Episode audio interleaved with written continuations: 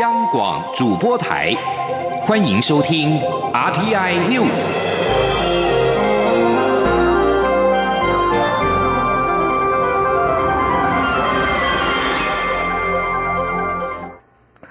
各位好，我是张旭华，欢迎收听这节央广主播台提供给您的 RTI News。跨太平洋伙伴全面进步协定 （CPTPP） 去年十二月生效，十九号在东京召开了第一次委员会，决定未来新会员入会的谈判程序等等。会议主席茂木敏充会后表示，对能接受自由、公正、规范的国家或地区，CPTPP 门户是敞开的。身兼行政院经贸谈判办公室总谈判代表的邓振中今天表示，CPTPP 成员国认为要持续扩大经贸规模，才能增加影响力。因此，对于新会员未来的申请与审查，已经定出一个程序。对于有意加入的经济体，设下的条件只有一个：开放自由的大方向，鼓励欲加入的经济体跟成员国广泛的进行非正式讨论。如果能在成员国中形成共识。下一个阶段才是正式提出入会申申请。邓振中说：“台湾是一个自由与开放经济体，与各国也都有沟通管道，将谨慎的寻求成员国共识与其他国家的了解，尽最大努力争取入会。CPTPP 目前有十一国参加，它针对农林水产品的关税删减、贸易及投资上的法规松绑、智慧财产权的加强保护等都有规范。”中国大陆猪瘟疫情再度扩散。中国农业部今天公布，宁夏回族自治区永宁县发生非洲猪瘟疫情。截至目前为止，中国三十一个省市区中，已经有二十五个省市区出现了非洲猪瘟的疫情。农历春节将至，在中国大陆经营的台商和求学的学子也将陆续返国。由于中国大陆目前非洲猪瘟的疫情持续蔓延，为了防堵非洲猪瘟病毒入侵台湾，从十六号开始，入境旅客手提行李全面检查。不过，由于 X 光机仍然在采购，目前只能够以人力检查为主。房检局长冯海东今天受访表示，目前预估二月初所有 X 光机就会全面到位，到时入境动线也会有所调整，检查力也会大幅提高。记者陈林信宏报道。为防范中国非洲猪瘟疫情入侵台湾，非洲猪瘟中央灾害应变中心十六号启动对于高风险地区入境旅客手提行李百分之百检查。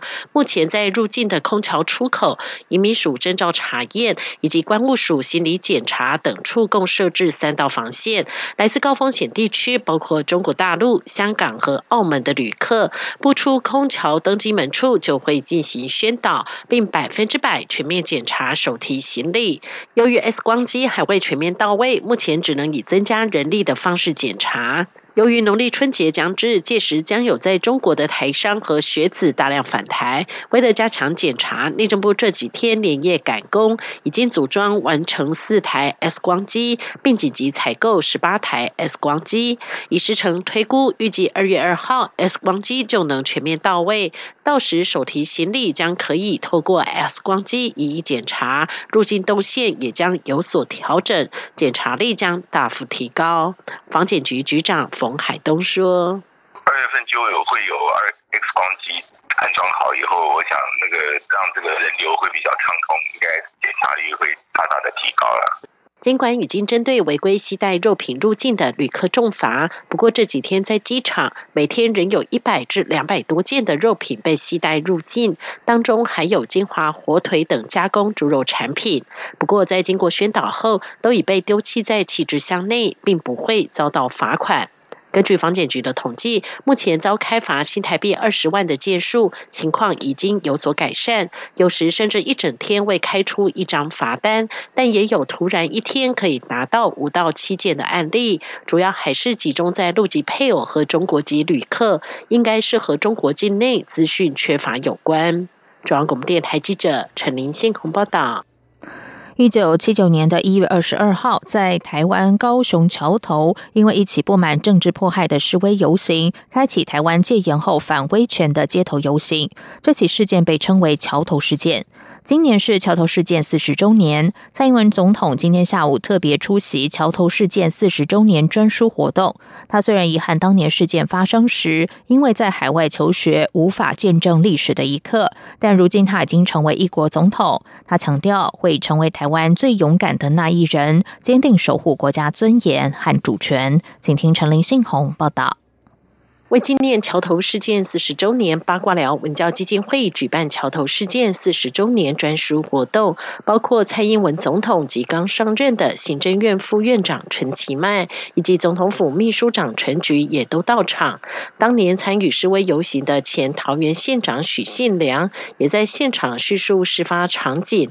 由于当时前高雄县长余登发和其子余瑞妍被政府指称为匪谍，因此被逮捕，引发。社会不满与党外人士反弹。一九七九年一月二十二号，他们要求释放于登发父子。并于桥头街上拉布条、散发抗议传单，阻止了国民党政府当年后续逮捕的行动。桥头事件后，激起党外人士团结，并也烧至一九七九年年底，引爆了美丽岛事件。出席活动的蔡英文总统致辞时表示，当年那段党外人士为民主奋斗的时刻，他正好在国外求学，未能参与见证历史性的一刻。但这些民主前辈的勇敢和坚持，也已传输。至他的身上。如今他身为总统，台湾面临的挑战和困难度，比他二零零八年担任民进党主席时还要来得更大，而且对台湾的未来更具关键性。因此，他也必须成为台湾最勇敢的那一个人。总统说：“我在工做总统，我要是全台湾最勇敢的那一个。”我也要是全台湾最坚定守护咱的主权跟我们国家尊严的人。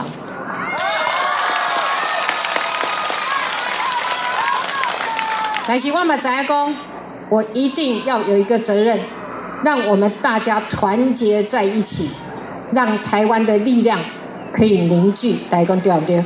总统也强调，台湾现有的民主绝对不是天上掉下来的，是一代一代的追求和传承，绝对不能在这一代流失。他呼吁所有的人都要更坚定守护这得来不易的成果，让台湾的民主未来能够更发扬光大。中央广播电台记者陈林信鸿报道。在外电消息方面，英国首相梅伊的唐宁街办公室今天表示，有报道指国会企图在英国脱欧议题上夺取政府控制权，令人极为担忧。法新社报道，唐宁街抨击国会议员试图重写下议院规则，以掌控相关事务，达到打击梅伊脱欧计划的目的。唐宁街发言人说：“英国公众表决脱离欧洲联盟，经选举诞生的政治人物履行相关决定至关重要。任何企图移除政府权力、破坏在合法条件下有序脱欧的举措，都令人极为担忧。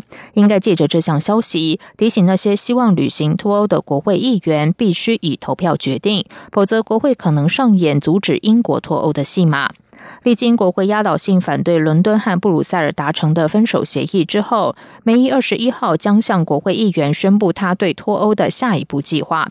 国会议员预定将在本周提出一系列英国脱欧修正草案，以测试他们在下议院的支持度。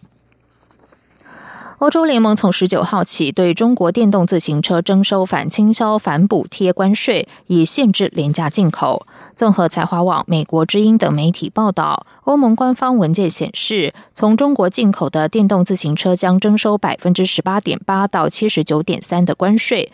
这和欧洲成员国去年十二月投票通过的欧盟执委会提案一致。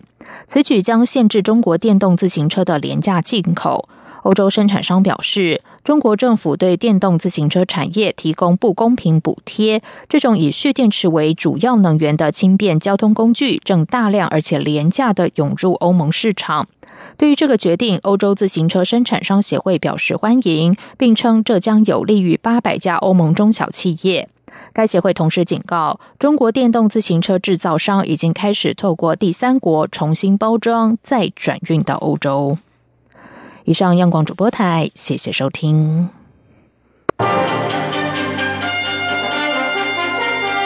这里是中央广播电台台湾之音。